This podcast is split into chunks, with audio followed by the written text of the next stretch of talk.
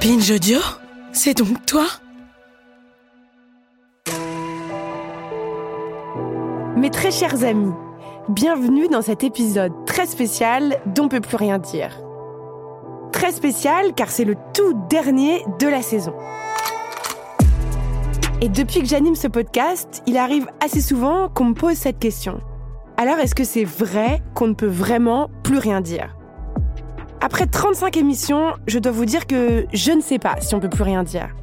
Mais il y a une chose dont je suis sûre, c'est que ce n'est pas si facile de parler librement.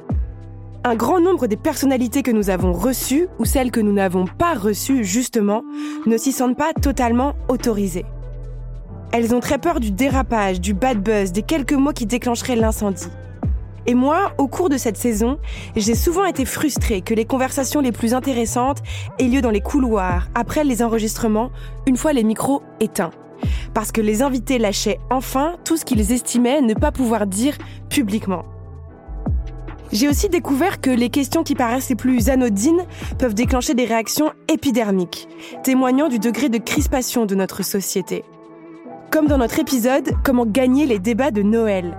Mes deux invités se sont d'abord sentis agressés par cette question, se sentant instantanément en empathie, non pas avec vous et moi, mais avec nos contradicteurs. Comme si aider des jeunes personnes à débattre, c'était quelque part trahir. Trahir je ne sais pas quoi ou trahir je ne sais pas qui, mais trahir. Nous avons fini par trouver un canal pour nous parler, mais ça n'a pas été évident. Ce n'est pas si facile de parler, de discuter. Chaque épisode, chaque interview est une rencontre. Et chaque rencontre est d'abord une lutte contre soi. Laisser une place à l'autre suppose toujours d'abandonner deux ou trois certitudes, sur soi-même et sur le monde. J'ai aussi découvert qu'il y a des gens dans notre pays qui prennent des risques, oui, des risques à prendre la parole publiquement. Ce sont les femmes voilées. Pour notre épisode sur le voile, nous voulions absolument donner la parole aux premières concernées. Ce fut le plateau le plus difficile à organiser, malgré le travail de notre chargée de production, Charlotte Bex. Parmi toutes les autrices, les militantes et les activistes que nous avons contactées, toutes nous ont confié que chaque passage médiatique était assorti d'un harcèlement. Voilà. Il y en a pour qui c'est pas on peut plus rien dire le slogan du moment, c'est on n'a jamais pu s'exprimer. Nous remercions d'autant plus chaleureusement Mariam Poujetou, la syndicaliste de l'UNEF qui porte le foulard, d'être venue à notre micro pour cet épisode. Elle nous a parlé de sa foi et de son choix dans cet épisode. Allez l'écouter, elle est passionnante. Ce qui m'a frappé aussi, c'est la peur chez nos invités, surtout chez les jeunes ou ceux en construction de carrière. La peur que telle maladresse, si on ne la coupe pas au montage, soit retenue contre eux et empêche leur recrutement pour un prochain poste. Que telle micro-imprécision soit amplifiée, répétée et la personne ridiculisée. Parler librement est un privilège de personnes stables, de personnes stables financièrement et dans sa carrière. Parler librement est une question d'argent.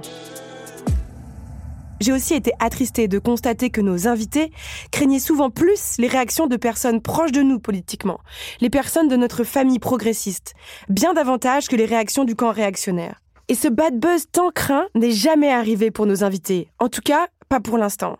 Alors je ne sais pas si on peut vraiment plus rien dire, mais en tout cas, à force de le répéter, cette croyance s'est ancrée. Et cela suffit à en museler certains, à en museler beaucoup. Andy Warhol prévoyait pour nous une société où chacun aurait son quart d'heure de célébrité.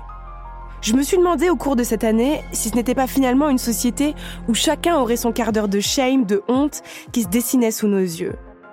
Et puis je me suis rendu compte que la réalité avait dépassé la prescription, mais de façon encore plus pernicieuse que ça. Nous vivons dans un monde où chacun craint son quart d'heure de shame et agit en fonction, même si ce quart d'heure n'arrive jamais.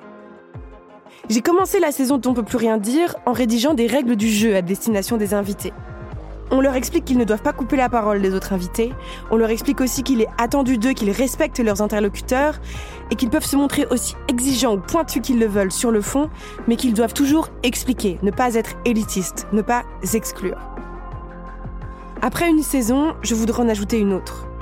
J'aimerais dire aux personnes invitées à notre micro de se tromper et de dire des énormités.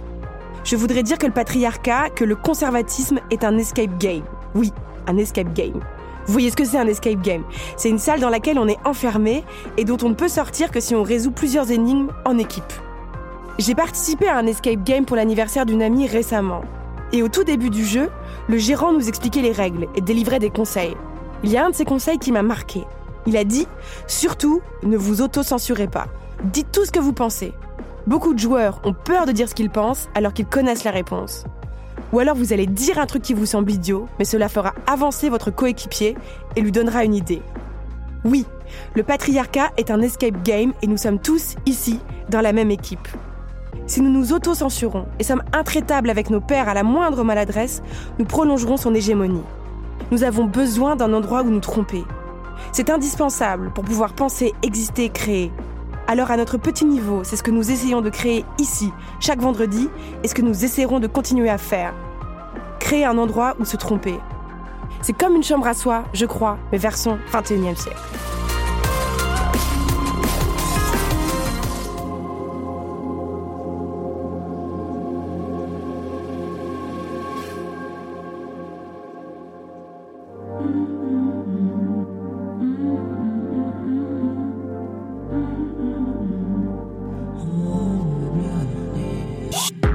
Laissez-moi parler.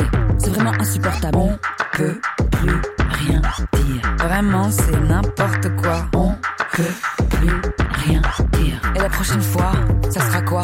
On hein? peut plus rien dire. Qu'est-ce que c'est que ça?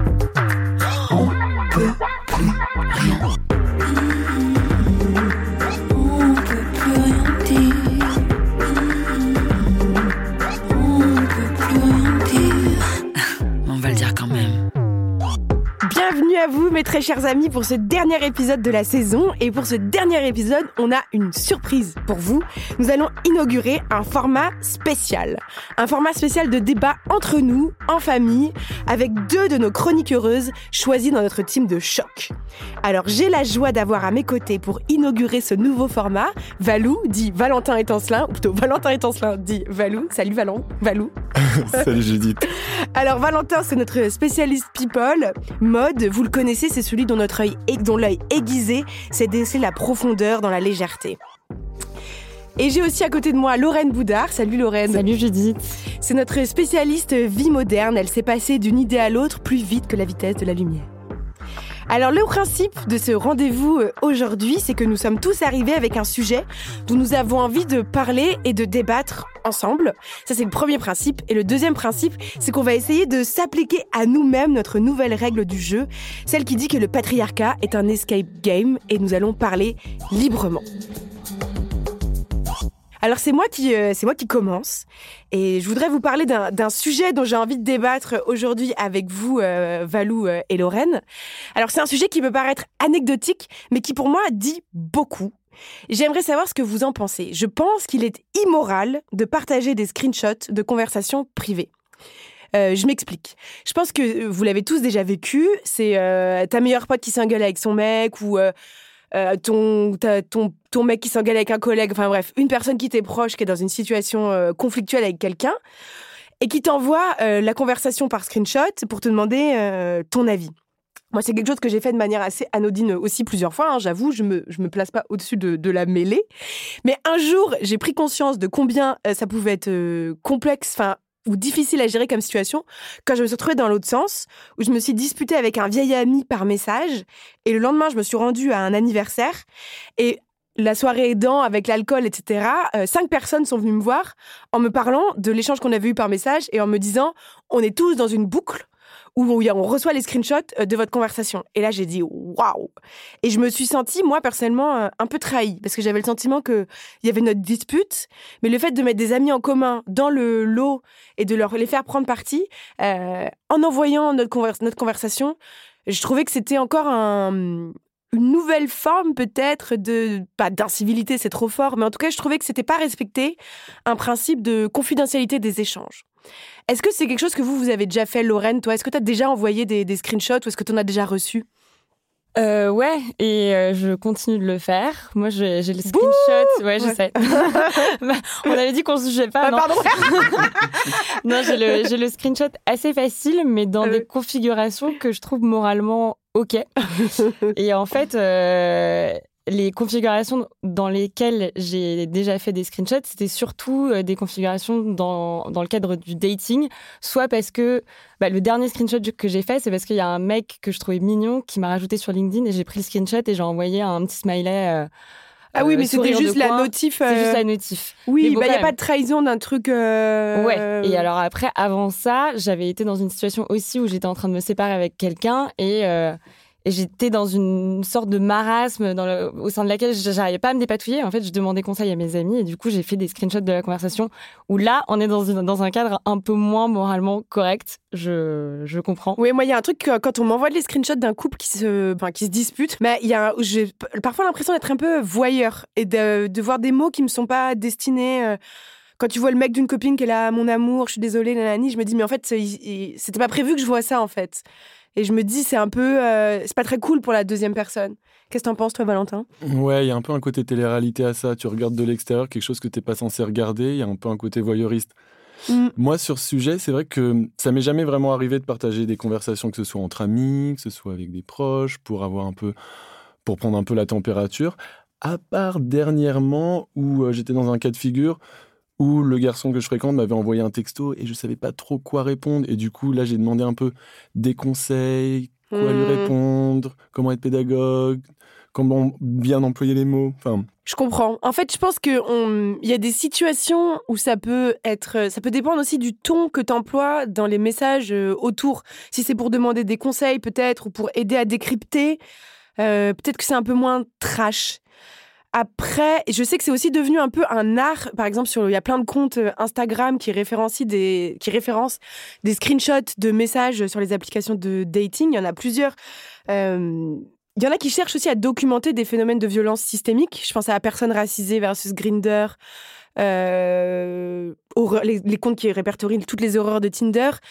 Euh, je suis assez ambivalente sur ces comptes parce que d'un côté, voilà, tu répertories un phénomène, tu prouves que c'est un phénomène massif parce que tu accumules des preuves, mais de l'autre, euh, c'est aussi une conversation privée et la personne euh, prise hors de son contexte, est-ce que c'était vraiment aussi trash? Je, je sais pas quoi en penser. Bah, moi, je trouve que justement, il y a un effet potentiellement cathartique d'être confronté à cette liste énorme de screenshots.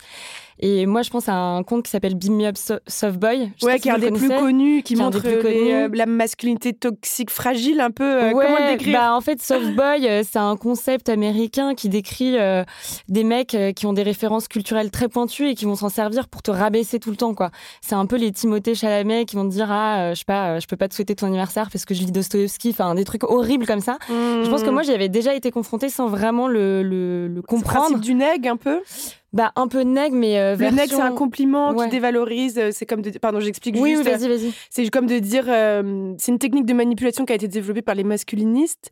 Euh, c'est comme de dire, ah, t'es jolie pour une fille avec les cheveux gras. Enfin, on l'a déjà expliqué. D'ailleurs, si vous nous écoutez relu- religieusement, vous devriez savoir ce que c'est. C'est un peu dans cette même veine, mais avec euh, la coloration euh, indé et euh, torturée, intellectuelle torturée. Mmh, Euh, ok, être maudit, quoi. Ouais, exactement. Et en fait, moi, je pense que c'était des profils vers lesquels j'étais potentiellement attirée. Et de voir, d'être confrontée à ce compte-là, ça m'a fait prendre conscience euh, du phénomène et des mécanismes massifs qui étaient en en jeu derrière. Et du coup ça a vraiment eu un effet cathartique pour moi. Et ça a été Mmh. pareil avec euh, Humanitarians of Tinder. Enfin je trouve que ça a vraiment un, un rôle de documentation qui est essentiel en réalité et qui ne nuit pas nécessairement aux gens qui sont exposés. Enfin notamment Up Soft Boy, c'est très difficile de- d'identifier des gens qui sont euh, répertoriés euh, dessus. Mais dans le même genre, moi, il y a un compte où je sais pas si c'est du lard ou du cochon, c'est euh, Ex-Relou, donc euh, vous devez Ouais. hyper connu, où c'est des screenshots de conversations de personnes en rupture. Et euh, il est hyper célèbre ce compte et il cartonne. Et moi, il y a un truc où je suis pas tout à fait à l'aise, où j'ai l'impression que c'est des gens, euh, soit qui sont dans une immense souffrance, parce que les ruptures, c'est quand même un des trucs les plus douloureux, soit des comportements hyper toxiques. Et on sait pas en plus si c'est de, la fiction ou si c'est des vrais screenshots. J'ai l'impression que le, le pack de lecteur, le pack de lecture, entre guillemets, est pas euh, précisé. Et moi, c'est un compte qui me met hyper mal à l'aise. Dans le dating, je trouve que ça peut porter un peu à confusion et parfois il y en a certains qui se moquent juste de trucs un peu un peu idiots ou pas forcément euh, graves. Est-ce que toi c'est un truc que tu as remarqué Valentin? Ouais, complètement. C'est vrai que moi, pendant longtemps, j'ai utilisé Grindr, du coup, qui est l'application euh, de rencontre quand on est gay. Et évidemment, sur Grindr, il se passe des choses atroces. Il y a des propos transphobes, il y a des propos racistes, grossophobes. Franchement, la liste en hob est vraiment très, très, très, très, très, très, très, très longue. Maintenant, il se passe aussi que sur Grindr, c'est aussi, je pense, une application de rencontre pour beaucoup d'hommes qui, euh, dans la sphère publique, ne sont pas gays, qui n'ont pas les codes de la société gay, qui n'ont pas les codes du dating gay, qui est quand même très très viril, très actif et quand même euh, assez dominant. Et hum, moi, ce que j'ai remarqué, c'est que sur mes réseaux, que ce soit sur Twitter, que ce soit sur Instagram ou même voir sur Facebook, il y a comme une pratique assez partagée de partager tout simplement des screens de discussion sur Grindr. Donc quand effectivement c'est pour pointer du doigt des choses problématiques, je trouve qu'il y a matière et c'est juste. Quand c'est juste pour se moquer de quelqu'un qui sait pas ce que c'est la différence entre très bien monté et juste bien monté, Mmh. je trouve qu'il y a vraiment juste de la moquerie là-dedans. Ouais, c'est juste Et méchant, en fait, quoi. je me mets à la place de ces mecs-là qui sont en train de découvrir un peu leur sexualité, qui sont un peu en train de s'affirmer, et je m'imagine tomber sur ces euh, captures d'écran-là, je me sentirais mais complètement humilié, je me sentirais vraiment, ouais, vraiment isolé en fait déjà dans cette condition-là en fait. Mmh, je comprends. Mais moi, je me pose une question. Je me demande si, justement, euh, le screenshot, ça fait pas partie du nouveau contrat d'utilisation des, des réseaux en ligne et qu'en fait, on n'a pas tous inconsciemment le sentiment et la connaissance que tout ce qu'on fait pourra être potentiellement euh, capturé, stocké et Mhm. réutilisé. Et du coup, euh, je me demande si c'est pas pour ça qu'on a commencé à développer les, euh, les vocaux. Parce qu'en fait, euh, Mmh. l'oral peut pas être capturé. Et du coup, je me suis fait cette réflexion il y a pas longtemps. Je me suis demandé si c'était pas pour ça en fait qu'on avait Trop commencé à, à parler euh, sur WhatsApp plutôt qu'à s'écrire. Mmh. Mais c'est vrai qu'il y a un effet. Enfin, je trouve qu'il y a. En fait, on se rend pas compte de cette pression du screenshot et qu'il y a un effet un peu. Moi, je parlais avec un. un- Enfin, il y a plusieurs années, j'avais eu une. Une, une liaison, enfin pas une liaison, j'avais, pécho un, un collègue dans mon premier travail qui était au Figaro. Et euh, on, s'est- s'était énormément écrit de messages, de, ça se passait beaucoup par mail et tout. Il y avait un truc hyper mignon de s'envoyer plein de messages tout le temps. Et j'en ai reparlé avec lui récemment. C'est lui qui m'avait dragué par mail.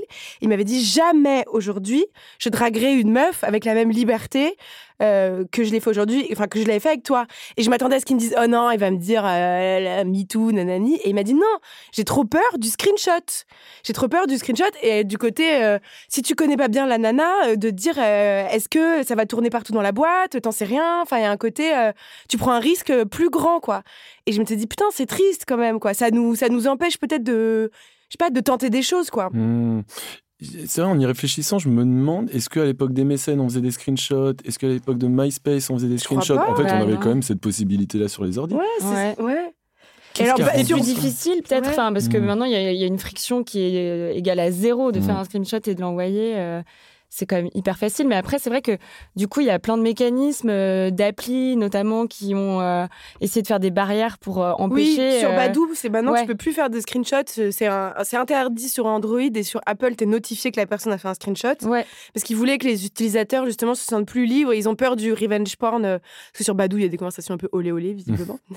et, Je et donc, et donc, mais après, je me suis demandé si ça pouvait être une bonne piste qu'en fait à chaque fois que si quelqu'un prenait un screen d'un- d'une conversation, on recevait une notif. Moi, je trouve ça horrible. Ah ouais Bah du coup, on le ferait beaucoup moins. Ouais, mais je trouve que c'est une forme de. Ouais, c'est une Bah, sur. Snapchat, c'est comme ça. Ouais, sur Snapchat, Mmh. c'est comme ça. C'était comme comme ça depuis le début, ouais. Ouais, c'est Ouais. euh, c'est Mm. pour garan- justement garantir la liberté un peu. Oui, mais c'est vrai, mais ça me fait penser à, en gros, une, une rumeur qui courait en 2017 où euh, il y a pas mal de papiers américains qui ont commencé à relayer le fait qu'Apple sortirait une nouvelle feature, une nouvelle fonctionnalité qui alerterait tout le monde, enfin, qui alerterait la personne quand elle euh, serait euh, l'objet d'un screenshot. Et en fait, ça avait créé une sorte de panique, euh, un vent de panique total chez les utilisateurs. Il y a des gens qui ont commencé à poster des articles en disant mais je vais acheter un deuxième téléphone pour prendre des photos C'est ouf. sans que Ouais. Enfin, du coup, moi, je trouve qu'il y a un truc vertigineux parce que ça montre à quel point tout le monde le fait, mais personne forcément ne le dit.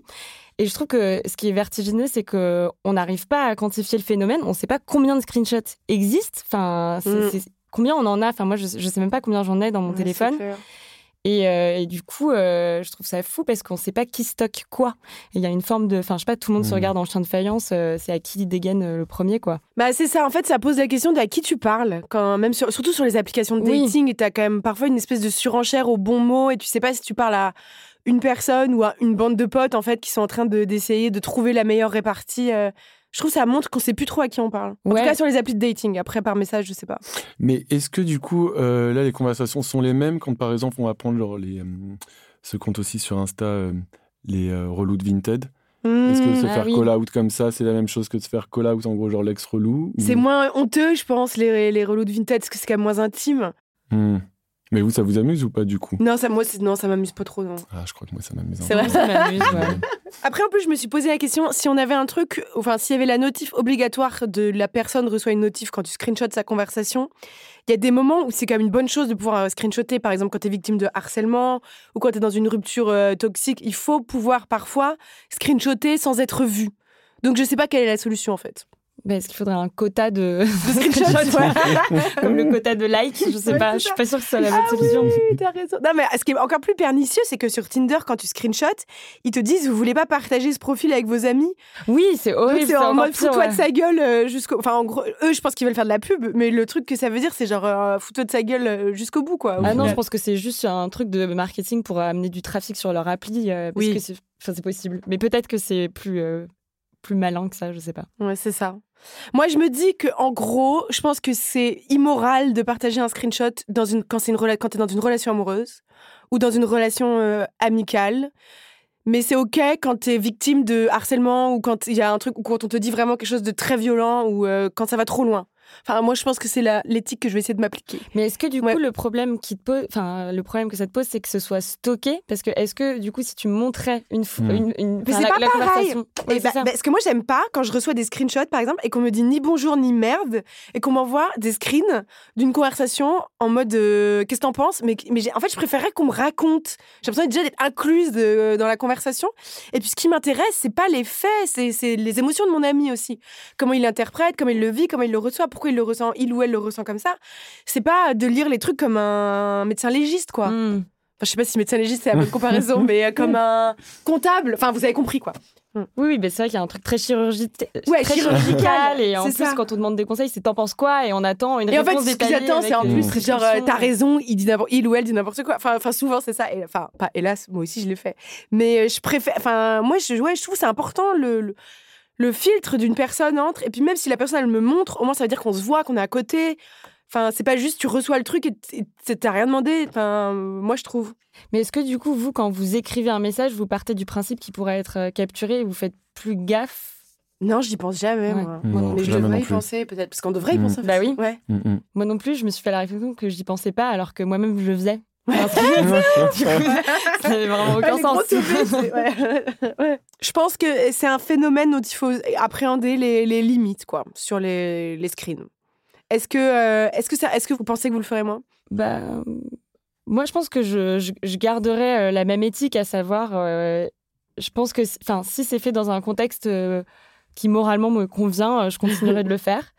Et je trouve aussi d'ailleurs que euh, récemment, en tout cas, j'ai reçu de plus en plus de screenshots provenant du milieu professionnel. Et j'ai Oh. l'impression que ça s'est développé avec le télétravail, puisqu'il y a de plus en plus de conversations qui sont à l'écrit et non plus à l'oral. Et du coup, euh, ça m'arrive plus régulièrement de recevoir des, des screenshots d'amis euh, qui m'envoient des conversations de leur boss, Ah oui, bah ça, oui, ça, moi, je, Euh, pour moi, c'est ok. mais ça. hyper passive-agressive. Mmh. Ouais, ouais, mais ça, c'est euh, horrible, ouais. quoi. Mm, mm. Pour moi, là, Moi, tu ça trahis pas une, une confiance. Enfin, le milieu professionnel, c'est pas des. Enfin, je sais pas. Moi, ça me paraît pas grave du tout. Bah ça. oui, oui, mais je- Ouais, que- Ouais, moi je les ai même, moi-même répertorié tous ces, euh, toutes ces petites captures d'écran sur mon ordinateur. Ah ouais? T'as un euh, dossier, toi J'ai un petit dossier euh, passif-agressif euh, de la part des boss euh, que je garde précieusement. Ok, bon bah merci les amis. J'espère qu'on vous aura fait réfléchir sur la morale du screenshot. Euh, comme je vous le disais tout à l'heure, donc euh, dans ce nouveau format débat en famille, on arrive tous avec un, sujet à disséquer ensemble. Euh, Lorraine, quel est ton sujet? Ouais, alors moi, toujours dans euh, le domaine numérique, monde moderne et vie intime, euh, en fait, je suis tombée sur un article euh, la semaine dernière de The Atlantic qui portait pour titre The Personal Brand is Dead. Donc, article tout à fait accrocheur. Que ça et- tra- Tu peux traduire? Oui, alors donc la, le personal branding, donc la marque, enfin la mise en scène de soi est morte. Et le sous-titre c'était en gros la génération Z ne veut plus mettre en scène sa propre vie.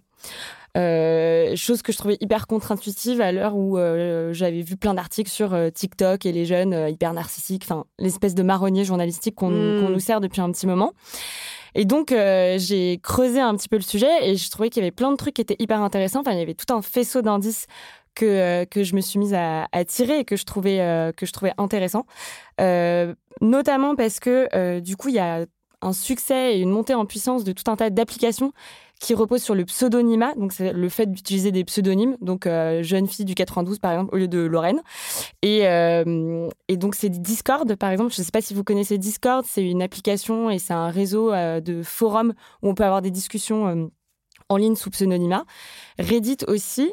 Après, il y a la montée en puissance de Tumblr euh, qui était un peu mort et qui, ah, ça revient Tumblr qui revient chez les jeunes, du coup, chez les plus jeunes. C'est vraiment le truc des années 2010. Exactement. Euh, justement aussi parce qu'il y a cette forme d'anonymat qui est garantie euh, sur Tumblr. Et aussi une appli que je connaissais pas qui s'appelle ChillPill et qui est une appli de santé mentale qui est réservée aux plus jeunes et euh, qui fonctionne sur le pseudonymat aussi. Donc, je trouvais que tout ça était intéressant. Et après, je me suis demandé si euh, il s'agissait d'une vraie lame de fond, d'un vrai phénomène de société. Euh, parce que moi, enfin, je me disais, mais c'est génial. En fait, moi, j'ai jamais eu de, réseau social, par exemple. Et je me suis dit, mais enfin, on me donne raison, c'est formidable. Ouais. Et euh, toi, t'as jamais eu de sur Insta, t'es même anonyme? Je viens de créer un, compte Insta depuis genre 4 ah, jours, mais sinon, j'en ai jamais eu. Et j'ai jamais eu Facebook et j'ai jamais eu, enfin, jamais eu de Skyblog et tout. Et, euh, et en réalité, je me suis dit, mais est-ce que c'est une tournure journalistique pour faire cliquer?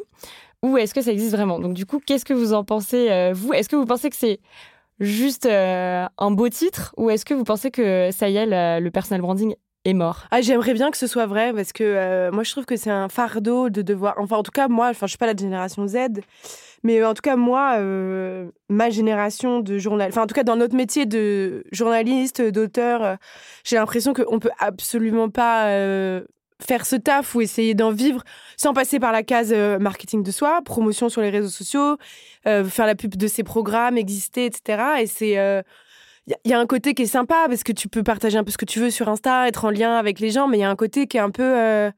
Bah déjà, c'est énormément de taf à faire en plus de ton propre travail. Et, et ça a un coût social que je trouve assez enfin que j'avais pas prévu. Enfin moi en gros il y a un moment où je me suis dit quand j'écrivais mon deuxième livre, euh, je me suis dit bon, euh, j'ai envie que de pouvoir vendre des bouquins et c'est vachement dur de vendre des bouquins aujourd'hui. Hein. Enfin la, la, moyenne de, de vente d'un roman aujourd'hui c'est 600, d'un document c'est les bouquins de journalistes c'est 900. Donc quand tu travailles un an, deux ans sur un projet, t'as pas forcément envie qu'ils s'en vendent 600 ou 900 quoi.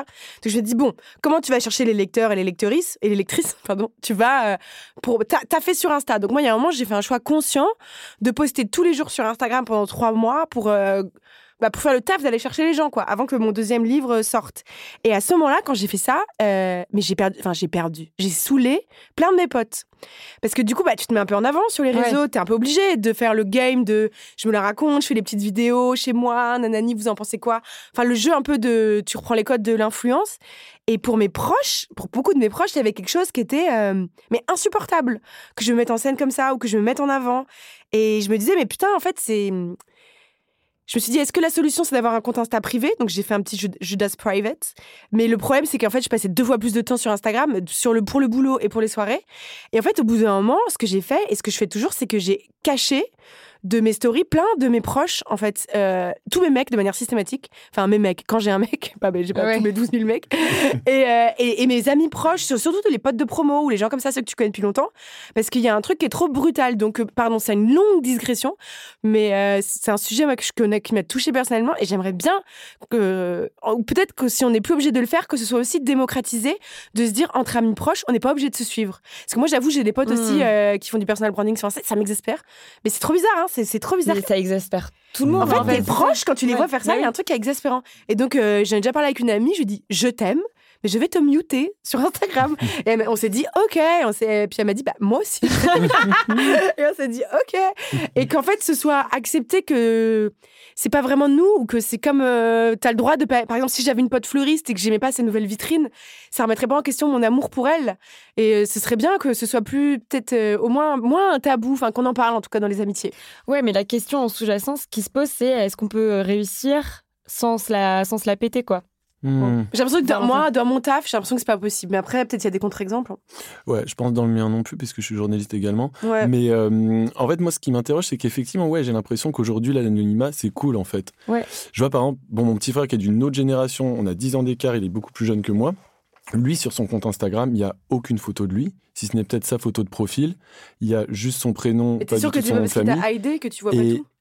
Oh, alors là, tu me fais poser des questions. Ah, bah bien sûr, moi aussi, ma nièce, Mais- il voit rien, mais c'est juste qu'elle m'a hide de partout. Mais attends, mais tu peux voir quoi quand t'es ID du coup? Bah, tu- tu- il poste des- peut-être des milliards de stories. euh, que- Ah, mais pas- que Les stories, je les vois, mais c'est Ah, tu jamais vois. des stories de lui en fait. Ouais. Comme en gros les publications sur son compte Instagram, il y a rien, et pourtant le mec il a genre plusieurs milliers de followers. Ah oui, mais parce que les, euh, les ados, c'est que les stories. Hein. Ils postent plus jamais de posts. Enfin, j'ai l'impression. Ouais, Hmm. bon, Pardon. effectivement. Mais du coup, le mec est plus anonyme que moi sur les réseaux, et le mec a quand même plusieurs milliers d'abonnés, nettement plus que moi. Ah ouais. Moi qui me mets notamment bien en avant aussi. Ah. Je vais mettre en avant mes papiers, je vais mettre en avant ce que je pense, les choses que je trouve jolies dans ma vie. Et euh, le mec cartonne. Et en fait, ça me rappelle un peu tous ces comptes Instagram anonymes, en tout cas anonymes au début, comme Yugnat, Ouais. qui est suivi par je ne sais combien d'abonnés euh, sur euh, Tu Instagram. peux décrire ce qu'il fait? Yugnat, c'est un compte Instagram qui suit un peu l'actualité, qui suit un peu les mêmes euh, et les euh, détournements, en gros, euh, euh, qui tournent beaucoup sur Internet. Et il est Qui est légende. hyper euh, drôle, qui est oui, hyper qui, drôle, qui voilà. prend des photos et Il qui les détourne photos, avec l'actu. Enfin bref, Moi, ouais, il me c'est fait pas rire, mais. Ah, il y en a Non. certains, c'est trop drôle. Celui avec le youtubeur Ouais. harceleur, là, c'est lui qui a fait. Vous savez, il y a une enquête de Mediapart qui Mm. vient de sortir et sur un youtubeur qui a Ah, harcelé. Léo Grasset, oui. Et ouais, Léo Grasset. Et après, il y a un mème qui est arrivé avec une photo de Macron en disant quand tu cherches le nouveau poste de ministre pour Léo Grasset. Ah, Enfin, Mm. franchement, c'était bien Bon, ça, trouvé. pas Enfin, mal. pardon. Ouais, je vois. Mais oui, enfin, ce mec-là, en tout cas, il fait rire pas mal de personnes. Et, euh, et aujourd'hui, en fait, le mec est euh, méga sponsorisé par Instagram. Il est invité à tous les événements Instagram, au dernier concert de Billie Eilish. Il a des partenariats avec les marques, avec Il Frischti. va sortir un PQ En fait, là. il c'est cartonne ce mec-là. Ah bon Il fait une notif, il fait un PQ avec le truc, avec Frischti, ouais. Enfin, c'est pourquoi Ah oui, c'est improbable, ouais. Ouais. ouais. Camoulox. C'est clair. Mais est-ce qu'il est vraiment anonyme, euh, c'est ça, il est plus anonyme. Aujourd'hui, il l'est plus vraiment. Son En tout cas, pseudo, ah, c'est son identité. Ouais, sur son compte Instagram, en tout cas, il n'y a pas de photo de lui. Par contre, aujourd'hui à Paris, tout le monde le croise en soirée, tout le monde sait qui il est.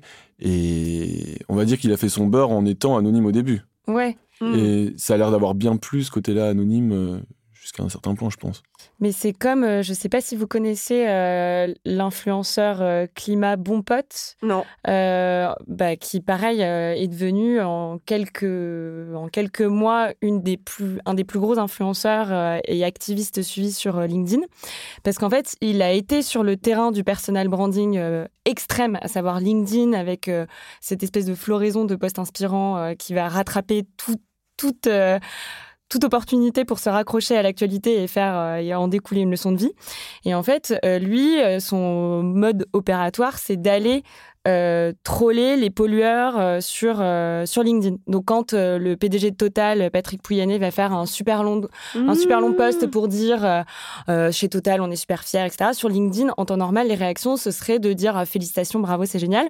Et lui, en fait, il arrive et, et il leur rappelle ce que c'est euh, que leur activité, etc. Et ça, ça a été euh, d'ailleurs théorisé par euh, une activiste américaine du média Hot Take, ça s'appelle le green trolling. C'est en gros arriver sur le terrain de jeu des pollueurs et leur, leur déconstruire, la, déconstruire leur communication. Et, et donc, tout ça pour dire que Bon Pote, c'est un peu le même profil que Yugnat, parce que c'est quelqu'un qui était bah, anonyme, en fait. Et il y a plein de gens qui se disaient, ah, mais c'est un homme, c'est un- c'est une femme, on sait pas qui c'est. Et il est progressivement sorti de l'anonymat, parce que maintenant, il a sorti un livre, etc. Mais euh, en fait, ça me, ça me fait dire que si aussi euh, il a pu monter en puissance euh, aussi rapidement et se permettre d'aller troller euh, les plus puissants, c'est parce qu'il avait cette espèce de protection de l'anonymat Mmh. euh, de laquelle il a pu se départir après, une fois qu'il était devenu euh, trop célèbre pour qu'on puisse l'attaquer. Donc, est-ce que c'est pas une forme de couverture indispensable aussi, l'anonymat, quand on veut aller euh, Dans l'activisme Mm. dans l'activisme ouais. Ouais, c'est vrai. Peut-être. Et après, en même temps, tu soulèves un point intéressant quand tu parles du bouquin qu'il a écrit. J'ai l'impression que les maisons d'édition adorent les, euh, les auteurs anonymes ou adorent, en gros, ces comptes Instagram anonymes. Aujourd'hui, j'ai l'impression que tu as un compte Instagram anonyme, tu fais un carton, tu vas faire un bouquin ensuite. Je pense, je sais Mm. pas si vous connaissez euh, ce hum, compte de curateur de pop culture qui s'appelle Deux mois aux États-Unis, qui pareil est énormément suivi. Mais pareil, en fait, aujourd'hui, elle a sorti un bouquin et ça cartonne. Mais c'est ouf à quel point il y a une espèce de filon d'édition, d'essayer d'éditer. euh, Enfin, je sais pas, t'as l'impression que t'as 10 000 followers, euh, on te propose Mm. un bouquin. L'autre jour, je discutais avec euh, Shani Silver, qui est une, une autrice américaine qu'on va recevoir d'ailleurs dans On peut plus rien dire, et qui, a- qui est, une- qui est brillante, qui est une féministe, qui théorise. Euh, plein de choses sur euh, le célibat politique, enfin que moi j'adore et que j'admire énormément.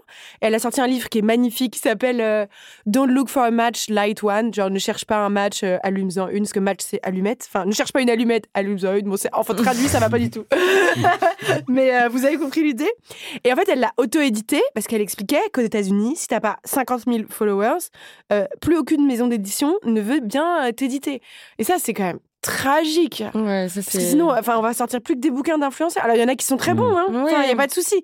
Mais quand même, euh, enfin, il y a des, on peut, pas- enfin, il y a d'autres gens. Il faut qu'ils soient occupés à écrire, et pas forcément à faire des posts Insta, quoi. Ouais, mais c'est- ouais, c'est vrai que c'est désespérant et moi ça me fait penser à bah, vous, enfin oui, vous devez connaître Elena Ferrand, enfin Elena Oui. Ferrand qui a écrit L'amie prodigieuse et qui était anonyme en fait pendant très longtemps et, euh, et qui, qui- que ça n'a pas empêché de vendre des palettes et des palettes Bien de, sûr. de Mm, livres. mm. Et pourtant, euh, j'ai l'impression que cet anonymat était tellement insupportable à l'heure où euh, justement on est tous exposés que euh, une enquête d'un conglomérat de médias euh, l'a traîné dans la lumière pour C'est révéler son, insupportable. son Mmh. identité. C'est insupportable. Et en fait, euh, du coup, j'ai j'ai l'impression que cette forme de coming out forcé de son identité qu'elle avait volontairement cachée et euh, dans laquelle elle s'était volontairement réfugiée, et ben en fait, ça, ça traduit euh, cette espèce de, de, de crispation autour de l'anonymat qu'on peut avoir parce que vu que nous, on est forcé d'être euh, community manager de nous-mêmes, et ben on peut pas supporter que les autres réussissent euh, s'ils restent dans l'ombre. Peut-être, je sais pas ce que ça traduit en fait cette espèce de, de, de Mm. chasse à l'identité que- qui a eu lieu euh, sur ouf. Elena Ferrand. Moi, j'avais Enfin, lu un bouquin d'entretien d'elle qui est magnifique, qui s'appelle Fantoumalia, je crois, ou Fatoumalia. Et donc, tu c'est un, con- un condensé de plein d'interviews qu'elle a données. Et elle est hyper forte en interview quand elle parle de l'écriture, son travail, son rapport à la littérature, etc. Enfin, c'est hyper beau. Et ce qui est incroyable, c'est que du coup, tu vois la répétition de tous les interviews. Et à chaque fois, elle dit des trucs trop intéressants sur les mots, ses inspirations, la vie, les femmes, les hommes, l'amour. Et les journalistes, ils font que lui dire et vous êtes qui Et vous êtes qui Et vous êtes qui Et quand tu lis le truc, t'es là, mais putain, mais vous êtes, enfin, vous êtes débile ou quoi? On en a rien à foutre. Enfin, à travers ses livres, on a accès à son âme. On sait très bien qui c'est, Elena Ferrante. Moi, je la connais très bien. Enfin, j'ai l'impression de la connaître hyper bien. J'en ai rien à foutre de connaître son vrai nom. Moi, je pense que c'est de la misogynie. Il voulait voir qu'en fait, je sais pas. C'était un homme qui se cachait ça derrière. se trouve, ouais. ou qu'en fait, enfin, ou dire que c'était une menteuse. Enfin, je pense que c'était insupportable pour eux son succès. Enfin, pour eux, enfin, pour ces personnes. Non, mais en fait, euh, je trouve que aussi aujourd'hui, il y a tout un tas d'exemples au-delà de Elena Ferrante. euh, euh, qui se qui se révèlent et notamment autour de la communauté crypto NFT euh, du Web 3 etc c'est tout un nouvel imaginaire qui est en train de se construire euh, C'est quoi de- le, le Web 3 le excuse-moi Web 3, c'est alors en gros, c'est l'idée qu'il y a eu euh, trois versions du web. Le Web 1, c'était en gros les blogs, le truc très descendant, on écrit, les gens lisent. Le Web 2, c'est le, le web dans lequel on vit euh, depuis les années 2010, les réseaux sociaux, tout le monde est interconnecté, on produit nous-mêmes notre contenu et on réagit. Enfin, c'est un truc euh, qui est plus circulaire. Et le Web 3, c'est une forme de retour au Web 1. euh, mais Ah, ça va être le retour des blogs? Alors, Ça me manque, alors, moi, des ça me blogs, manque de ouf. J'en ai marre de lire des légendes Insta. encore, c'est un peu, bah ouais, c'est la fin des, en gros, c'est la fin des monopoles. Euh, des réseaux sociaux, du moins tel que c'est théorisé, et c'est le retour à une forme de décentralisation et de dire on serait tous propriétaires d'Internet. Donc ça c'est un truc un peu euh, voilà anard, euh, libertaire et tout tel que c'est vendu, mais bon aujourd'hui les vraies applications du Web 3 c'est les NFT et euh, les cryptos, donc qui sont aussi des instruments voilà financiers de spéculation etc. Mais derrière je trouve que l'idéologie qui est intéressante c'est le retour à l'anonymat. Et du coup je me demande si ce nouvel imaginaire-là qui est porté par la crypto va pas nous amener ailleurs, vers un monde où peut-être on aura euh, des identités multiples, on aura peut-être plusieurs pseudos, plusieurs identités, je sais pas. Intéressant. Fou. Valentin? Ça m'a un peu perdu toute cette histoire de crypto. Moi, pour revenir euh, sur la question de peut-on euh, réussir sans se la raconter, euh, j'ai quand même aussi un avis un peu mitigé parce qu'un phénomène qui se répète souvent, c'est que de la faute de Valentin, c'est qu'à chaque non fois que je fais des stories avec Valentin, je perds genre une cinquantaine de followers. Tes abonnés même pas. Non, non. mais si. Et en fait, après, j'ai réfléchi, j'ai cherché à comprendre. Et il n'y a pas que quand je fais des stories avec Valentin. Et dès que je poste des trucs euh, perso, un peu, il y a comme ma soirée d'anniversaire, j'ai perdu genre 200 followers. Mais non. Dès que j'ai l'air heureuse dans Mhm. mes stories, je perds c'est tragique. entre 50 et 200 followers. Et donc j'ai réfléchi qu'en fait je pense aussi que le modèle économique d'Instagram, il fonctionne sur la euh, Schadenfreude, qui est un mot allemand qui désigne le, le plaisir de voir quelqu'un qui galère un peu. Hmm. Et comme moi, dans mes bouquins, je partage des trucs un peu de loose euh, sur les relations sentimentales, etc. Les gens, ils se sont abonnés à moi peut-être pour parce que ça les rassure en se disant euh, on est dans la loose ensemble, enfin on en parle, on discute et tout. Et quand j'ai l'air d'aller bien, il y a un truc qui est là ah non non non euh, meuf, euh, tu nous as pas vendu ça quoi. Et c'est assez, euh, assez flippant, je, dois vous dire. Et donc, on s'est dit, la prochaine fois que je ferai une story avec Valentin, on leur dira pourquoi vous allez quitter le navire. Warning, Valentin va apparaître. Attention Bah ouais, il faut les contacter un à un. Ah ouais, non, ouais. Trop. Quel est le problème avec Valentin? En même temps, il y a quelque Ouais. chose qui se pose de manière naturelle. Enfin, toi, tu es en pleine journée de travail. Est-ce que tu as envie de voir vraiment des photos de quelqu'un qui s'éclate en vacances? Non, enfin, oui, c'est vrai. hein. Bien sûr, il y a un côté euh, un peu. euh, ça vient piquer, quoi. Hmm, Ouais, ça vient C'est piquer. clair. T'es un peu jaloux, t'es un peu envieux. Ouais, c'est vrai. Non, non, c'est vrai. Mais il y a quand même un truc où tu te dis, bon, ok, euh, je sais pas, ça fait réfléchir, quoi. Mais oui, c'est Hmm. sûr. Mais toi, par exemple, Judith, tu passes combien de temps à faire euh, la community manager Non, de toi-même? maintenant beaucoup moins, mais il y a un moment, j'y passais quand même. euh, bah, quand, j'ai- quand je m'étais mis cet objectif de grimper sur Insta, que je postais tous les jours, franchement, j'y passais plusieurs heures, quoi. Parce que j'écrivais comme un petit article tous les jours. Ouais. Mais c'était. euh, ouais, c'était pour. euh, c'était un objet. Enfin, c'était ça faisait partie de ma stratégie. Et j'ai bien fait de le faire, hein, sincèrement. Ça paye quand même. euh, Quand j'étais à ma dédicace de mon deuxième bouquin, Dating Fatigue, d'ailleurs, pourquoi je me priverais de faire un peu de promo. Euh, Il y a plein de gens qui sont venus en me disant je, te, je viens parce que je te suis sur Insta, j'aime Ouais. bien ce que tu écris et tout. C'est aussi une chance quand même de pouvoir euh, partager euh, directement tous les jours hein, ce que tu fais, de donner un peu à voir euh, ton univers, quoi, comme on dit dans les trucs de, De télé- télécrochet. télécrochet. C'est une jolie manière de dire que c'est ton outil de com. Ouais, oui, voilà. Je suis contrainte de vous interrompre. On se retrouve tout de suite après cette mini pause.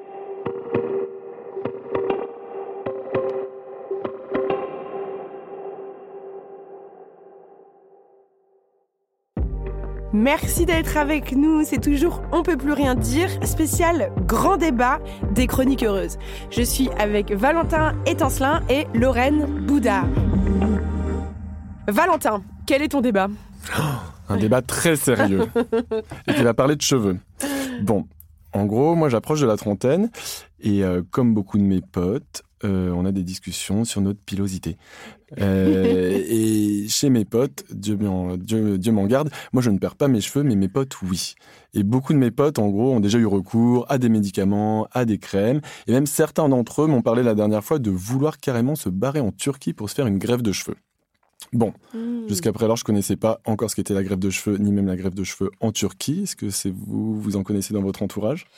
Euh, moi, j'ai un pote, il y a un- ouais, une année, il avait euh, fait un total. euh, une grosse crise. Donc, une année, il avait fait salle de sport, greffe de cheveux. euh, Enfin, et, ouais, il- et c'est- c'était- c'est vrai qu'après, il, était- il avait l'air d'avoir perdu euh, 10 ans, quoi.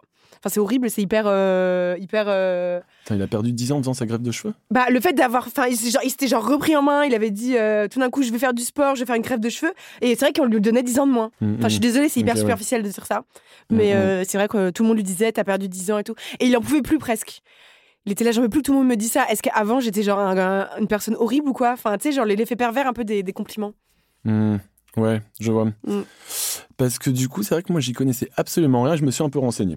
Clairement, je me suis renseigné, c'était quoi cette greffe de cheveux que tout le monde fait ou tout le monde veut faire en Turquie? Clairement, en gros, euh, mes potes sont pas les seuls à se poser la question parce que euh, j'ai lu qu'en 2019, il y avait en moyenne 60 000 hommes qui se rendaient chaque année à Istanbul pour une greffe de cheveux. Tu le ferais, toi, si tu perdais, quand tu, quand tu perdras tes cheveux? Parce que tôt ou tard, ça viendra. Ouais. Mais moi, je veux quand même dire, attends, excuse-moi, un truc important, c'est que j'estime que c'est normal que les hommes perdent leurs cheveux, parce que c'est la seule forme de justice immanente à laquelle on a un peu accès, dans le sens où ils peuvent manger tout ce qu'ils veulent, ils grossissent pas. Euh, le monde est tel qu'ils gagnent plus que nous, donc enfin, il y a un truc relou qu'ils ont et pas nous. Enfin, excusez-moi, mais pour moi, c'est important. Pardon, c'est grossissent, mais on leur reproche pas. Non, mais attends, excuse-moi. Non, non, ils grossissent dix fois moins que les nanas. Ah non, non, non, attends. Plus tard, à partir de la trentaine, peut-être à partir de la trentaine. Mais ils ont quand même genre 30 ans de vie peinard que la grande majorité des femmes n'ont pas. Hmm. Enfin bref, c'est pas le même débat. Arrêtez de vous greffer les cheveux, les hommes. Non, mais oui, mais en plus, Ouais. sérieusement, en fait, toutes ces greffes de cheveux, ça pose plein de questions. En Turquie, il y a un énorme marché noir autour de ça. Il y a des mecs qui C'est se font pas toujours avoir. safe en plus. C'est pas toujours safe. Il y a plein de mecs qui se font avoir, qui se font un peu entourlouper.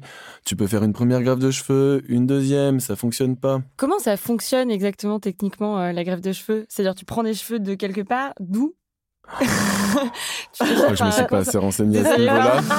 non mais ça m'intrigue. en Oui, fait, c'est que vrai, je tu prends les cheveux doux, tu les euh, prends sur, sur qui Ce que je sais, par exemple, c'est que pour la question de la pilosité de la barbe, parce que du coup, il y a aussi la greffe de la barbe euh, qui est de plus en plus pratiquée, et ça partout dans le monde. On prend, des on prend justement des cheveux, pour, enfin des cheveux qui sont derrière ta tête, pour les implanter sur euh, ton menton. Mmh. Est-ce qu'on peut aussi se faire greffer de la barbe? Ouais, carrément. En gros, euh, depuis plusieurs années, ça fait que augmenter le nombre de personnes, le nombre d'hommes en tout cas qui ont recours à cette opération-là. Euh, là aussi, ça coûte cher. Là aussi, c'est pas sans risque. Tu peux avoir des d'énormes fièvres, une énorme nausée. Bref, tu peux avoir vraiment de sacrées complications, quoi. Ah ouais. Mais moi, j'ai l'impression qu'il y a quand même pas mal de modèles masculins euh, chauves qui sont érigés comme étant des, euh, des sex symboles. Hmm. Euh, je sais pas, genre, euh, moi j'ai vraiment en tête le, le trio euh, ultra viril Jason Statham, The Rock, Vin Diesel. Enfin, c'est des hommes qui sont considérés, enfin, tu vois, qui sont régulièrement él- élus comme étant les hommes les plus sexy de l'année, etc. Hmm. Du coup, est-ce qu'il y a vraiment. Enfin, est-ce que si on fait le parallèle avec les femmes et les cheveux gris, Mhm. est-ce que. Enfin, parce que j'ai l'impression que, contrairement à ces modèles-là euh, chez les hommes, il n'y a pas trop de modèles de femmes aux cheveux gris. Ouais, euh, c'est dans- difficile. Quand... Enfin, il n'y a qu'une Mm. Il y a femme que politique. et- Fontanelle ou qui qui a fait son bouquin, Ouais. une apparition là sur les ça. cheveux gris. Ouais. Et puis euh, Mm. Sandrine Rousseau en, en femme politique, euh, toutes les autres, elles, ont, elles se sont Mm, toutes teintes les cheveux, quoi. Ouais, sur ces rôles modèles chez les hommes, je sais pas en fait si c'est du point de vue des hommes qui sont valorisés en fait. Est-ce qu'ils sont sexy justement euh, d'après les hommes ou d'après un panel de personnes qui ne sont peut-être pas des hommes?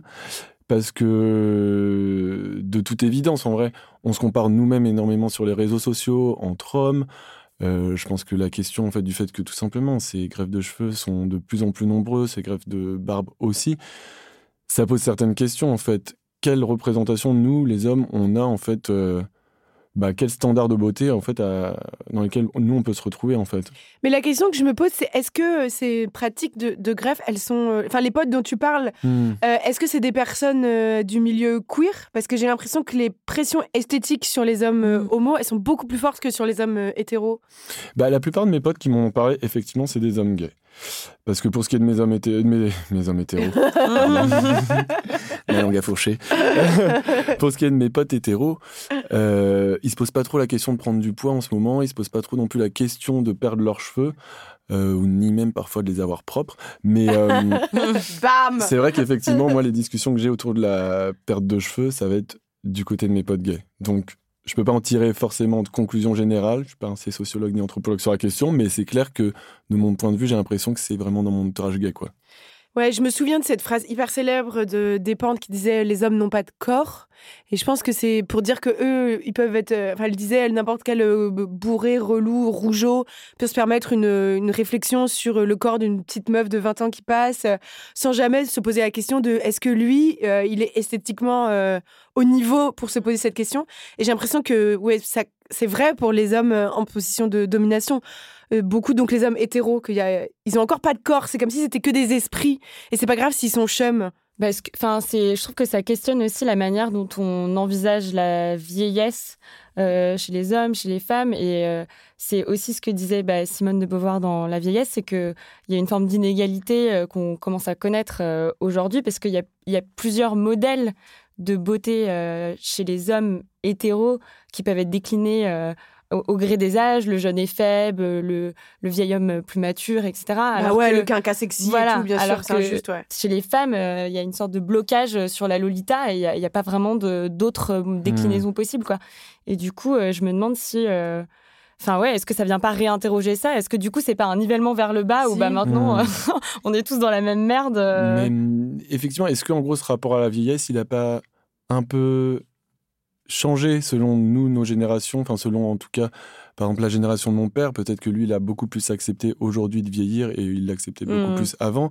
Est-ce que nos générations à nous, qui sommes de plus en plus connectés, qui sommes de plus en plus face à des standards beauté sans doute irréalistes, même quand on est un homme, est-ce qu'on n'y est pas beaucoup plus confronté? Est-ce que ça ne nous questionne pas davantage? Euh, je crois que c'était une étude de, de, euh, oui, que sur laquelle je suis tombé dernièrement, de l'American Psychological Journal, qui montre qu'effectivement, il y a une corrélation directe entre les réseaux sociaux et la baisse de l'estime de soi chez les hommes. Hum, ils Et- expérimentent, ouais, comme tu dis, euh, enfin c'est un nivellement par le bas où tout le monde est objectivé. Mais j'ai du mal à croire que ce soit une bonne nouvelle, parce que je pense que la pression continue de s'accentuer sur les femmes. Hmm. Enfin, si Mm. elles- Mm. enfin, après, je sais pas. C'était Maya Mazorette qui disait, je crois, il faut que les hommes euh, s'esthétisent. euh, euh, faut aussi qu'ils ils cherchent à nous séduire avec leur corps, euh, enfin, en tout cas pour les hétéros. Et euh, Ouais, qui s'érotisent et qui qui s'érotisent s'é- aussi, qui mettent des beaux Ouais, sous-vêtements, sûr, genre voilà. faut arrêter le caleçon. Bob l'éponge, euh, Ouais, passer euh, complètement. 12 ans, enfin des choses mm. comme ça. C'est vrai aussi qu'il peut y avoir un truc dans le soin qui, ou dans le, le soin de porter à son apparence euh, qui peut euh, aller vers euh, une forme d'égalité peut-être entre hommes et femmes. Je sais pas. Mhm. Ouais, je pense qu'il y a beaucoup de choses à questionner et justement, toute l'estime de soi, toute l'estime de son apparence quand on devient un homme, c'est quelque chose, en tout cas, c'est un sujet qui revient, qui vient progressivement sur, euh, sur le tapis. Je pense Mm. que c'est pas du tout quelque chose dont on pouvait parler il y a de ça des dizaines d'années. C'est vrai. Moi, je, bon, anecdote euh, personnelle à laquelle je Oui. pense, euh, mais euh, je, j'ai, j'ai été à l'anniversaire de, d'un ami plus jeune que moi il y a pas très longtemps, euh, où tout le Il monde a quel avait âge? 27, enfin, là, lui, il avait 30 ans, 30 ans, mais tout le monde avait euh, 27, euh, 27 ans à peu près. D'accord.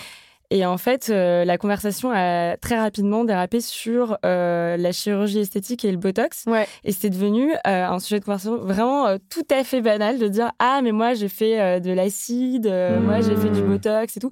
Et c'est pas du tout un milieu social euh, privilégié euh, ou quoi que ce soit. Enfin, l'image que moi j'avais de- du botox, c'était pas du tout euh, la, la bourge du 16e quoi. Et, euh, et je trouvais ça fou en fait que, enfin ouais, que ce- que- qu'on en soit arrivé là et que des, des, des- des petits de 26 ans me disent ah oui mais il faut commencer maintenant parce que du coup ton muscle il se pré-fatigue Oh et, là. c'est beaucoup, et du coup, ce sera beaucoup plus naturel. Et je trouvais ça terrifiant. Et je, je pense que, enfin, je pense que oui, la grève de cheveux est le symptôme Mmh, de, de- toute cette vague. Et effectivement, c'était, hommes et femmes, euh, enfin, mélangés de manière euh, totalement euh, Mmh, égale à ce, à ce sujet-là, quoi. Moi, j'avoue, j'avais pris rendez-vous hein, pour aller faire euh, du botox. Euh, et après, j'y suis pas allée. En fait, après, je me suis dit, mais non, mais pourquoi tu vas t'injecter de la misogynie euh, sur le visage? Bah, moi, je me suis posé Mais la question en rentrant. Par contre, hein. Ouais. j'ai fait le premier rendez-vous, la pré-consultation pour faire un diagnostic. Et c'est une expérience qui m'a. Je pense qu'un jour, j'écrirai un truc là-dessus. Ça m'a. C'était incroyable comme moment parce que t'as une meuf euh, qui te met un petit miroir, une lumière dans la tête et qui regarde et qui fait la liste de tous tes défauts sur ton visage. Heureusement, je suis pas, le corps, je pourrais pas faire ça, je suis trop complexée, mais le visage, je suis pas trop complexée. Donc ça m'a plutôt fait rire. Et donc tu découvres des défauts que j'avais même pas remarqués. Genre j'ai vu que sur les arêtes du nez, j'avais des, des petits vaisseaux qui avaient éclaté, j'avais même pas vu. Maintenant je vois plus que ça. et elle te fait la liste de tout ce qui va pas, tout ce qui va bien. Et ce qui est dingue, c'est qu'il y a un premier coup où tu dis oh là là, il y a plein de choses qui vont pas. Et après elle te dit tout ce qu'on peut faire du coup pour corriger tes défauts.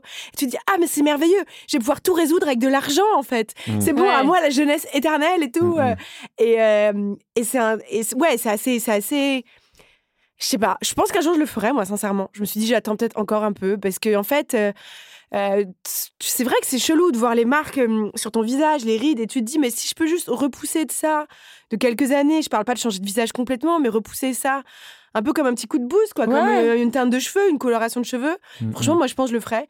Mais bon. Après, tu plonges dans un engrenage. euh, tu- je pense qu'il faut faire gaffe à pas plonger dans un engrenage, quoi. Mais pourquoi s'en priver aussi d'un petit coup de boost, d'un petit coup de jeune, si c'est pas mauvais pour la santé, si c'est réversible, parce que le botox ça part au bout de six mois. Donc euh, si c'est réversible, si c'est pourquoi pas? Non, mais je suis d'accord. Après bon, après c'est quoi l'étape d'après quoi? C'est quoi? Je suis d'accord. C'est euh, est-ce que c'est euh, la chirurgie, machin? Enfin jusqu'où on, on va? Je sais pas. Ben non, mais... Mais- moi, je me suis posé des questions Mm. pareil que je m'étais jamais posées. Euh, j'ai vu des trous là, là où j'en avais pas vu. Mais ouais, et c'est ça. C'était. euh, Mais c'est pas facile de vieillir, hein. franchement. En Non, vrai, c'est pas facile. Hein. Surtout dans notre monde où on se voit tout le temps, en fait. Tu penses que tu. je- Oui, tu m'as pas répondu à ma question, Valentin. Tu penses que tu le feras, toi, la, la grève de cheveux, si jamais tu perds tes cheveux? Mmh, je sais pas. C'est vrai que quand je vois les photos de tous ces hommes qui ont des nez en bandeau avec le crâne tout rouge parce qu'ils se sont Ouais. mis genre des dizaines et des dizaines et des dizaines de cheveux, je pense que les images que j'ai vues m'ont un peu, T'es un peu refroidi. m'ont un peu refroidi. Euh, je prie pour ne pas perdre mes cheveux, mais j'espère juste que moi ils seront juste gris et toujours aussi volumineux. Ah, ouais, ah oui, voilà, une belle chevelure poivre et sel. C'est ce qu'on te souhaite, Valou. Alors, Lorraine, quel est ton deuxième sujet de, de débat? Alors, euh, donc moi, je suis partie sur Deuxième un et mode, dernier, je euh, pense. un mode un peu plus estival. Vas-y, euh, à tout. savoir les vacances en solo. Parce que, euh, bon, en gros, à peu près comme tout le monde, je pense, après... Enfin, non, peut-être pas comme tout le monde, je, je généralise un comportement potentiellement déviant, mais Bravo Pardon. Bravo J'ai euh, regardé euh, Eat, Pray, Love après une rupture, donc Mange, Prie, Aime, donc qui est une adaptation d'un roman qui raconte la vie d'une femme divorcée qui va se retrouver par la force du voyage en solitaire. Et, et donc après ça, en fait. Donc Eat, Pray, Love, ça date déjà d'une dizaine d'années. Et en fait, euh, c'est monté toute une industrie et tout un marketing autour du voyage en solitaire qui a été glorifié comme une forme d'émancipation ultime de la femme. Et en fait, euh, j'ai trouvé quelques, quelques chiffres qui montraient à quel point c'était un phénomène social massif, puisqu'aujourd'hui, euh, 18% des, des réservations dans le monde sont des réservations de voyages en solitaire. Et c'est plus que les voyages en couple. C'est juste derrière les voyages en famille. Moi, j'ai trouvé ça complètement ouf. Et, euh, et, et moi, personnellement, j'ai déjà fait des voyages en solo et j'ai trouvé que c'était euh, l'arnaque du ciel. Ah ouais? Parce que déjà, euh, tout coûte plus cher, parce que tu peux pas partager tes, tes taxis, tu peux pas partager ta chambre, ça coûte plus cher. Tu... Je me suis retrouvée à errer dans des musées. T'étais où? T'es parti où? Toute seule. J'étais à Buenos Aires. Ouais. Et, euh, C'était quand? Ah oui, après ta rupture Il y a deux ans? Non, ça c'était avant. le, le coming out, non, non, c'était euh, c'était avant. C'était avant pour le coup. Et euh, ouais, je me suis retrouvée toute seule à, à errer dans des, dans des malls et puis le soir à manger ma, ma quiche aux épinards toute seule avec un livre et vraiment. me pas allée sur que- Tinder? C'est le seul moment, je trouve, où c'est intéressant d'aller sur Tinder, c'est quand t'es Ouais, en c'est voyage vrai. à l'étranger. C'est vrai que j'avais pas fait ça. Euh, Mais bon, voilà. Donc, tout ça pour dire que j'en suis venue à la conclusion que c'était l'arnaque du siècle, cette idée de voyage en solo. Et, euh, et je voulais avoir votre avis. Est-ce que vous, vous avez déjà voyagé en solo? Qu'est-ce que, Quelle a été votre expérience? Euh, Est-ce qu'elle a été meilleure que la mienne? Et euh, Je suis, alors, Voilà. je comprends l'exaspération autour du truc euh, voyager en solo et tu vas résoudre tous tes problèmes, ouais. tu vas euh, consacrer, tu vas te connecter à ton âme et à ton moi profond et, euh, et euh, tu vas revenir une nouvelle personne. Cette espèce de glorification un peu à l'extrême. Du voyage ou de dire euh, j'ai eu le courage de tout plaquer, je partie à l'autre bout du monde. Enfin non, t'as pas eu le courage, t'as eu la thune en fait de un billet d'avion et de partir en vacances, tu vois. Enfin euh, genre euh, calm down chérie quoi. Mais euh, en même temps, enfin cette espèce le, le voyage solo version Instagram, il m'exaspère. Mais moi j'ai quand même fait deux trois voyages en solo, mais surtout quand même à la vingtaine. Euh, où tu vas en auberge de jeunesse, sac à dos et tout, et tu rencontres plein de gens, tu, tu fais des rencontres, tu tombes amoureuse, tu parles anglais, et j'ai, qui, sont, qui sont parmi dans le panthéon de mes plus beaux souvenirs, quoi. Mais aujourd'hui, à la trentaine, euh, voyager en solo, à moins d'avoir un truc à faire quelque part, ou de partir genre un mois, par exemple, de faire du télétravail Ouais. à New York, aller écrire un bouquin, la meuf qui, qui rêve dans un bel appart, euh, ça je kifferais. Mais alors déjà partir en auberge jeunesse, euh, no way. En woofing, euh, no way. Donc euh, aujourd'hui, ou alors je me ferai un truc. euh, moi, je suis partie toute seule à Dublin, par exemple, mais en séjour un peu euh, euh, de pèlerinage, parce que c'était là où j'étais partie en Erasmus quand j'avais 18 ans. Et donc je m'étais dit, je vais retourner sur le lieu de mon voyage à mes 18 ans pour faire un point sur ma vie entre 18 et 35 ans. Et je me dis, je referai pareil à 50. Ok. J'y vais à 18 à 35 et à Mhm. 50. Et tu vois, ça serait un peu un rendez-vous avec moi-même. Mais je suis partie genre trois jours dans un bel hôtel. C'était un peu un cadeau que je me faisais. Et, euh, et c'était cool. Mais c'est vrai que c'est pas. euh, T'as pas le temps de te sentir vraiment seule en trois non, jours. et puis en euh, plus, en vrai, euh, j'ai passé trois jours dans, dans mon lit avec un, Irlandais. Mmh. Ah ouais. Enfin, moi, pourquoi je raconte ça, pardon. Mais, euh, mais, euh, mais, euh, mais en vrai, aujourd'hui, ça me saoule et j'y vois. Et je trouve qu'il y a un côté. euh, Enfin, c'est cool à la vingtaine, moi, je trouve. Voilà, moralité, c'est cool, selon moi. Sauf si t'as une vingtaine de, de coincés et que t'étais maqué toute ta vie et que t'as 20 ans à 30 ans. Mais euh, Oui. c'est cool quand t'es dans, le- dans cet état d'esprit, quoi. Ouais, moi, j'aime bien quand même partir seul et j'aime bien après partir seul juste quelques jours et pas forcément très loin. Je pense que j'irai clairement pas à Buenos Aires, mais euh, si j'allais pas mais en par déjà parti tout tout seul? Ouais, ouais, je l'ai déjà fait à plusieurs reprises. Ah bon? Mais tu m'avais dit que jamais. non, pardon. Je l'ai fait pas à plusieurs reprises, mais je l'ai fait pendant quelques week-ends. ah oui, d'accord. Et euh, là, je vais le refaire ces, ces vacances. Je vais partir un peu tout seul euh, quelques jours dans les Cévennes. Tu vas raquer. du Je coup. vais raquer complètement Ouais, parce que ça. le taxi pour retourner tout seul jusqu'au train, je vais Voilà. payer Ah bah tout ça, c'est seul. sûr. Tu Ouais. payes tout euh, solo. Ouais, c'est comme la arnaque. vie euh, seule, c'est pareil. Ouais, c'est... Ouais, exactement. Et en fait, le fait est que ce que j'aime dans le fait de partir seul, c'est comme dans le fait de vivre seul. C'est si Mm. j'ai envie de manger quatre pizzas à Naples la même journée et pas genre me taper une autre glace juste après, bah en fait, je le fais selon mon propre vouloir, quoi. Je dépends pas trop de, des envies des autres, même si je suis quand même quelqu'un qui partage. Euh, J'aime l'idée que finalement ce voyage-là, il dépend vraiment que de moi.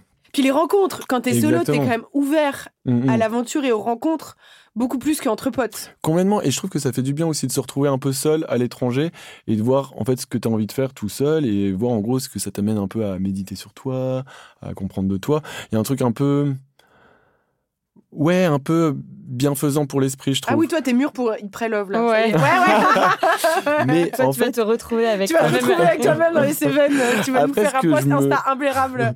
en fait, ce que je me pose comme question quand même, c'est qu'effectivement, le discours que là je suis en train de tenir, c'est un discours qu'on voit énormément sur les réseaux, c'est un discours qu'on voit énormément dans les Mm. bouquins. Mais en fait, j'ai essayé de faire quelques recherches avant de venir, et il y a quand même aucune étude scientifique euh, qui démontre en fait les aspects euh, vraiment bénéfiques à partir euh, seul pour sa santé mentale. J'ai vu une étude qui m'a vraiment qui m'a brisé le cœur et c'est celle de la Fondation de France qui dit qu'en gros euh, en France, il y a 25 personnes qui souffrent euh, d'isolement relationnel. Et isolement 25%? relationnel, 25%, ouais. Ouais. Euh, isolement relationnel, d'après eux, ça veut dire que tu as eu euh, que quelques interactions épisodiques pendant l'année en dehors du ménage, donc en dehors de ton conjoint et, euh, de ton enfant. Déjà, je trouve ça hyper intéressant comme, comme, euh, bah, définition et comme cadre qu'on pose à ce que ça veut dire la solitude en fait. Et du coup, ça montre que euh, ça touche prin- principalement les jeunes et les femmes. Et du coup, en fait, je me demande justement si ce, cette espèce de marketing autour du voyage en solo, c'est pas, enfin voilà, une espèce de glorification de ce syndrome moderne de la solitude et en gros de dire bah voilà. euh, vous allez être auto-entrepreneur, vous allez être célib euh, et vous allez voyager en solo. Enfin, en gros, vous avez besoin de personne et vous êtes tout seul, quoi. Euh, c'est ça que, que, que je me demande, en fait. Oui, euh, ça, me fait, travers pen- le- ça me fait penser euh, à les- ce que tu dis, c'est ce que disait aussi euh, Paulina Aronson dans un, un épisode, euh, une sociologue russe qu'on a interviewée dans un grand entretien pour On peut plus rien dire si ça vous intéresse ce sujet de la solitude et de la glorification de la solitude. Elle, elle a énormément travaillé là-dessus et elle explique en fait que c'est euh, un mélange de la pop psychologie, enfin de la psy- psychologie populaire et du capitalisme. Elle est Mm. entièrement d'accord avec toi, euh, qui euh, viennent en fait euh, dévoyer notre désir de liberté ou se greffer sur notre désir de liberté pour nous pousser à nous faire croire qu'une vie réussie, c'est une vie totalement autosuffisante. Donc, comme tu dis, où tu demandes l'aide à personne, où tu pars en vacances tout seul, où tu es Mm. auto-entrepreneur, où tu te débrouilles que, tout seul, jusqu'à ce que, jusqu'où en fait, jusqu'à ce qu'on demande même pas d'aide à nos amis, qu'on parte même pas en vacances avec nos potes. Euh, et ça peut mener, ce qu'elle expliquait en Russie, c'est extrêmement brutal. Mais en fait, je pense que ce qu'elle, ce que disent, euh, ce qu'elle explique, c'est que le célibat, c'est devenu le nouveau credo marketing, c'est la nouvelle ménagère de moins de 50 ans. En Mm. fait, c'est la nouvelle coqueluche euh, des commerciaux et des agences de pub.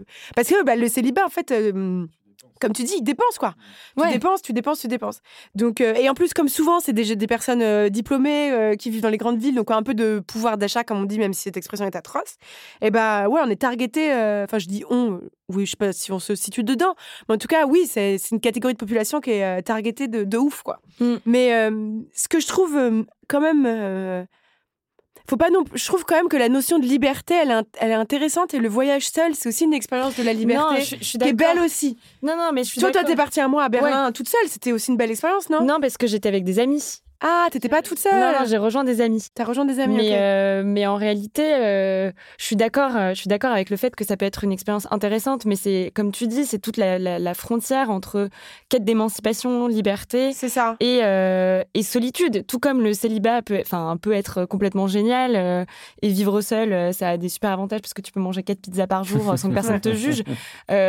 Mais c'est- la question que je me pose, c'est vraiment jusqu'où ça va et est-ce que le voyage en solo, c'est pas la dernière frontière, quoi Enfin, c'est quoi, c'est quoi, la- c'est quoi la suite du coup? Mais ce que je trouve intéressant dans l'étude que tu cites c'est que ce que ça montre c'est que justement euh, le- on, on associe dans l'esprit populaire euh, célibat et solitude euh, instinctivement.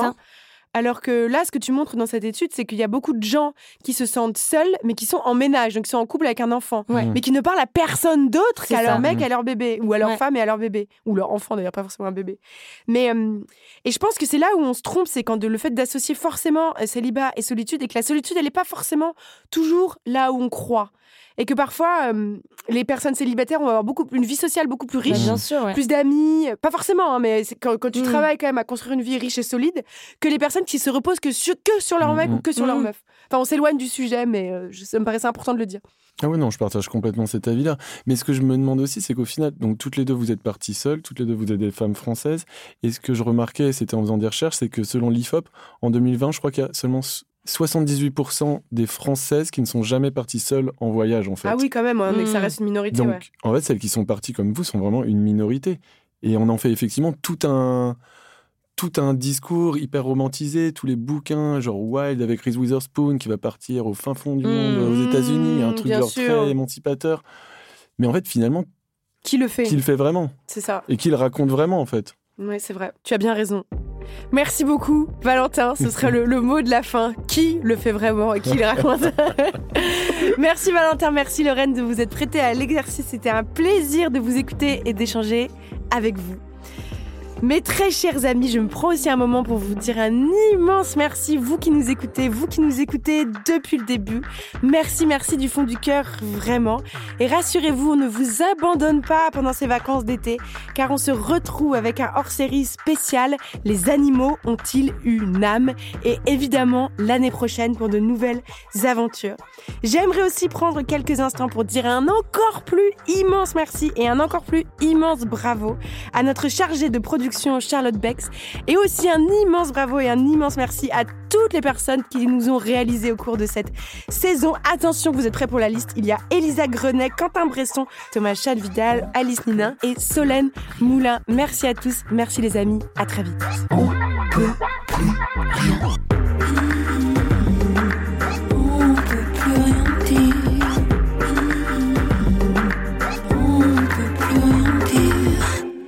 Ah bon?